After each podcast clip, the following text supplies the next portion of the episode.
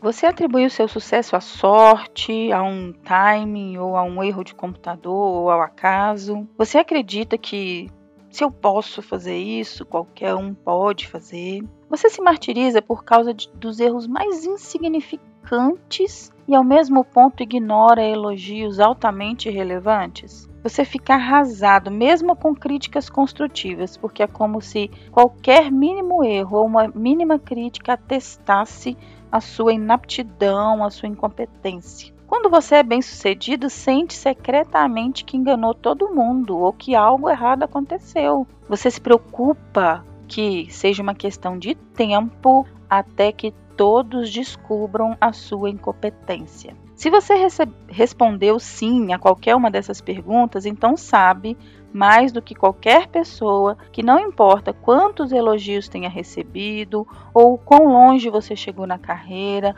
quão inteligente ou talentoso é, talvez até brilhante, quantos resultados maravilhosos você já alcançou. De fato, você guarda forte dúvida quanto às suas habilidades e pode ser que você está convencido que é um impostor, uma farsa ou uma fraude. Vem comigo e vamos falar sobre síndrome do impostor e como ela pode sabotar completamente a sua carreira.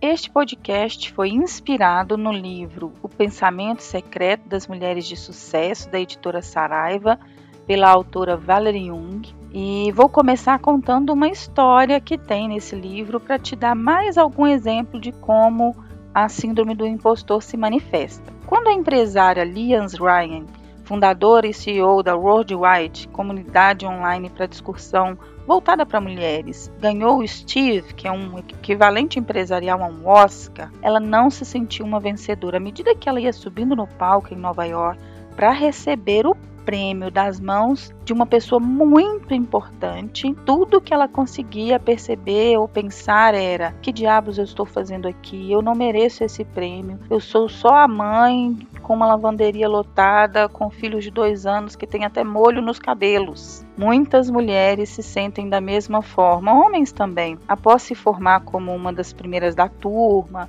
após terem sido extremamente talentosas em algum projeto específico, após terem se destacado em programas de doutorados muito concorridos, ou após ter crescido profissionalmente, alcançado alto padrão, alto cargo, simplesmente sente assim: eu não consigo me livrar da impressão que trapaceei na minha passagem por esse projeto, por esse processo. Sente que não merece estar naquele lugar, ou que não tem capacidade para estar naquele lugar. É como se dissesse assim: eu sou bem-sucedida, mas eu não faço ideia do porquê eu sou bem-sucedida. E aí algumas frases são muito comuns em pessoas que sofrem com a síndrome do impostor, que é uma síndrome que acomete principalmente pessoas bem-sucedidas. Eu mesma tenho vários clientes que sofrem com isso. Recentemente, uma gerente de marketing de alto padrão em um cargo muito bacana, com um desafio enorme numa empresa bem reconhecida, fica com a impressão assim, Sheila, não tem competência para estar tá lá. Eu não as pessoas, os meus funcionários são melhores que eu. Eu não sei o que, que, eu vou fazer. Em algum momento eles vão descobrir que, que me contrataram errado, que eu fui uma contratação, errada, que o RH errou me contratar. Então é muito comum que na hora de as pessoas identificarem assim, por que, que você é bem sucedido? Eles respondem coisas como, ah, eu tive sorte, né? Foi meu networking que me colocou aqui. É, ah, eu estava no lugar certo, na hora certa. Ou pior, né?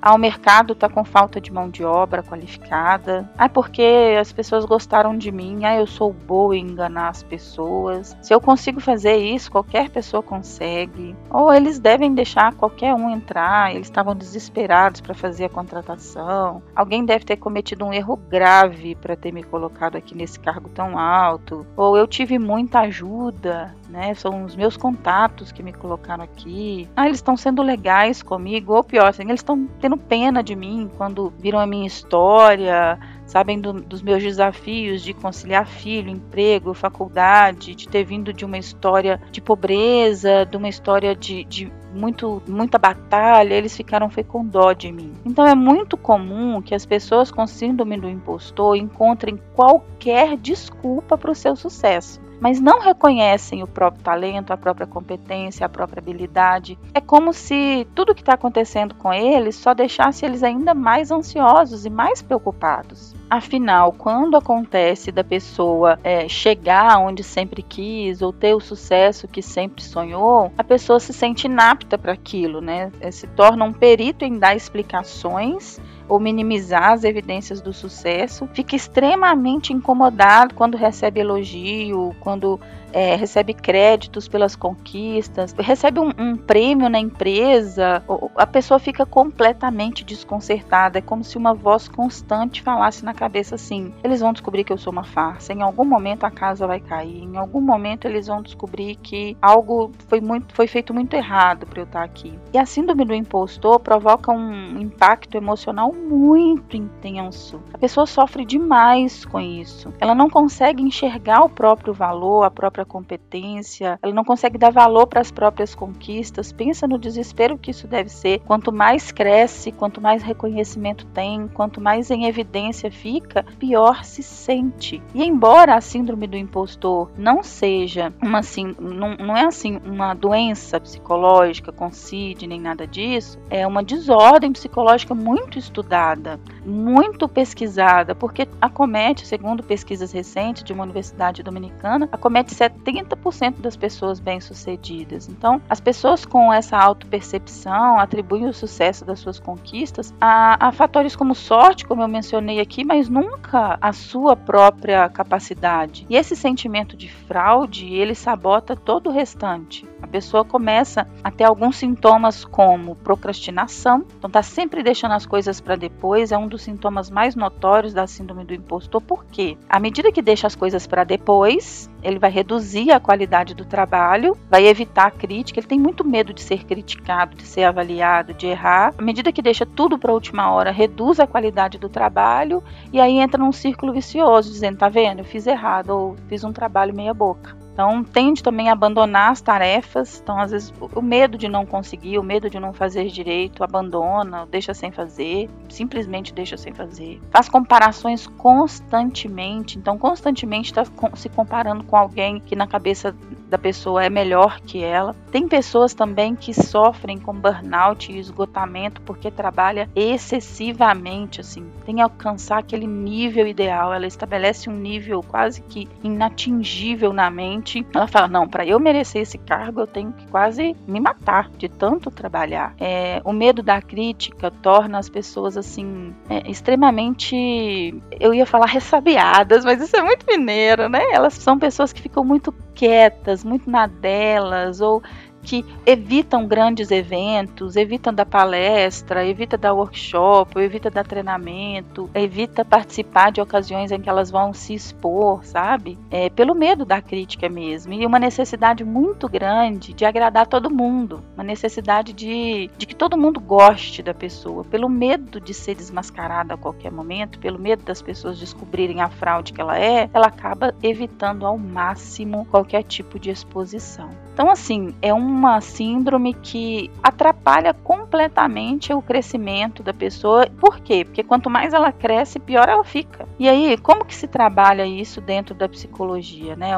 Uma das formas da TCC de trabalhar isso é a evidência das conquistas a partir das próprias competências. Então, a gente começa a colocar em xeque todos os pensamentos negativos e ajudar a pessoa a fazer uma espécie de ressignificação, equalizar a percepção que ela tem de si mesma mesma. Então, se ela fala que tem sorte, eu vou questionar, falar sorte, mas por que sorte? Que evidências que você tem que foi sorte? Então, se você tiver errado e não for sorte, for por merecimento, por competência, porque você conquistou esse lugar, é, que evidências você teria aí que você é boa no que faz? Então, a conversa é uma conversa que vai estar sempre direcionando a pessoa para olhar para as evidências de competência, de sucesso, né, de força e vários outros aspectos que ela minimiza ou ignora dentro dentro do processo de desenvolvimento. Então, esse aspecto de fortalecer as forças pessoais, evidenciar as competências, evidenciar os pontos fortes é um primeiro passo. Um outro passo é ajudar a pessoa a entender as origens da síndrome do impostor, porque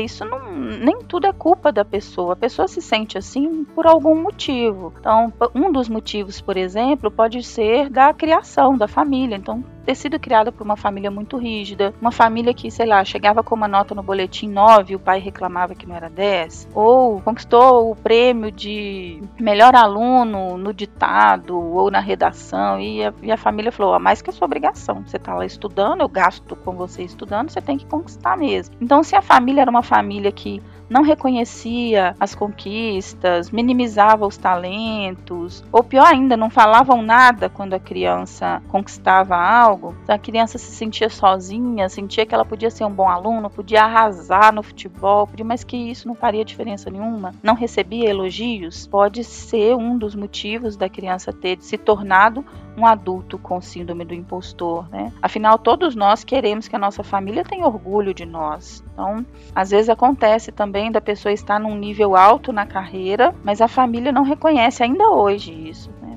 A família mesmo diminui a pessoa. Constantemente tem alguém na família que coloca essa pessoa para baixo. Então, isso afeta muito, né? Um outro aspecto também é quando a pessoa trabalha em uma cultura organizacional muito competitiva então, se o, o, o sabe aquele chefe que coloca um funcionário contra o outro, que fala assim, ó, fulano vai passar na sua frente, porque você tá ficando para trás. E, e, esses tipos de coisa que, que até imaturo, né? Uma, uma cultura organizacional nesse aspecto pode contribuir para um sentimento de fraude. Uma cultura de extrema competitividade, cultura às vezes até contraditória. Uma pessoa tá num, num trabalho em que constantemente ela precisa ficar mostrando a própria capacidade, mostrando que dá conta, mostrando que é capaz, sabe? Isso é exaustivo e isso também também pode contribuir para o sentimento de impostor. Aquela pessoa que trabalha por conta própria também, né, por estar muito tempo sozinha, ela pode perder a perspectiva, assim, ela pode fazer bem para ela se conectar com outro trabalhador que é autônomo também, está sempre fazendo cursos, workshops ou dando um jeito de estar tá entre pessoas que sofrem do mesmo mal que ela, mas porque trabalhar sozinho não é fácil, né? Eu, eu sou uma trabalhadora autônoma e eu posso atestar, não é fácil. A gente pode, por muito pouco, cair num isolamento social e constantemente ficar se criticando. Isso não faz bem.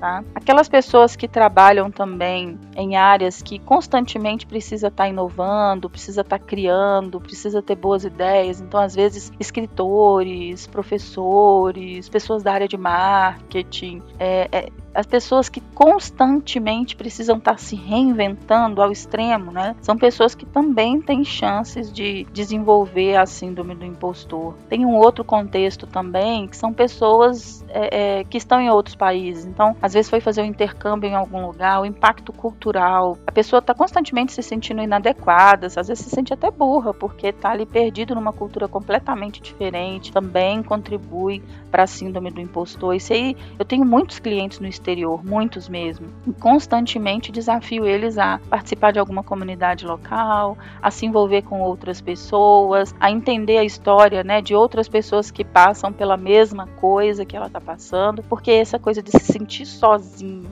em um país estranho é enlouquecedor, né? E num mundo cada vez mais exigente, num mundo cada vez em que nós somos testados o tempo todo, nós precisamos mostrar que damos conta o tempo todo, isso pode ser um caminho bem exaustivo. Tem um outro aspecto também que hoje, né, a gente fala muito de diversidade, a gente fala muito de gênero, né, de trans, mulheres em cargos de alta gestão, é, negros. Então, um dos aspectos que a autora Valerie Jung menciona também é que quando a pessoa representa todo o grupo social dela, a cobrança, né, a cobrança interna é muito maior. Ela, inclusive, dá um exemplo né, de uma juíza da Suprema Corte é, nos Estados Unidos contou para ela, né, uma, uma das primeiras juízas né, mulheres dentro do direito, ela diz assim: minha preocupação era que se eu fizesse o trabalho de juíza bem o bastante para convencer toda a nação que a minha nomeação era um passo na direção certa, é, isso abriria caminho para outras mulheres. Ao passo que se eu me saísse mal fazendo esse trabalho, eu tornaria a vida de todas as mulheres mais difíceis. Então, assim, é, acontece, por exemplo, com aquelas pessoas. Recentemente, um cliente meu negro falou isso comigo. Ele falou: Sheila, às vezes eu me sinto, eu falo, não, eu sou cotista de vaga de negro nessa empresa, porque é todo mundo branco, todo mundo rico, ele gerente de alto escalão, extremamente competente, extremamente estudado, e falando, não, eu devo estar aqui por uma vaga de cotista, porque é todo mundo branco, porque é todo mundo rico, porque todo mundo vem de berço de ouro, só eu que não. Então, quando a pessoa, ela representa o grupo social dela, ela se sente ainda muito mais cobrada né? Para que ela fala, como se falasse assim, eu preciso fazer eh, o meu papel bem feito porque todo o meu grupo social está sendo representado por mim. E isso também provoca muitos sintomas da síndrome do impostor. Então, assim, no final das contas, né, há várias razões para a pessoa se sentir uma fraude. Pode vir da criação, pode vir do ambiente competitivo, pode vir da representação social. Tem uma série de fatores que precisam ser avaliados, mas dentro da terapia nós vamos estudar a história de vida, vamos estudar o contexto em que a pessoa vive hoje, vamos estudar em que situações os pensamentos se manifestam, vamos numa conversa muito construtiva, autorreflexão, autoconhecimento, ajudar a pessoa a ressignificar a própria história e assim em um trabalho multidisciplinar de tempo de construção junto terapeuta e cliente vão vencer a síndrome do impostor. Estou contando isso para você porque, como disse, 70% das pessoas em algum momento na carreira vão se sentir impostores. E tem uma forma de se livrar disso a partir do, da psicologia, a partir de uma boa terapia, a pessoa se sentir realmente merecedora do sucesso que conquistou. Compartilhe esse conhecimento, esse podcast com todo mundo que você pensar neste momento e vamos fazer com que as pessoas se sintam livres desse sentimento de fraude o mais rápido possível, ok? Um abraço!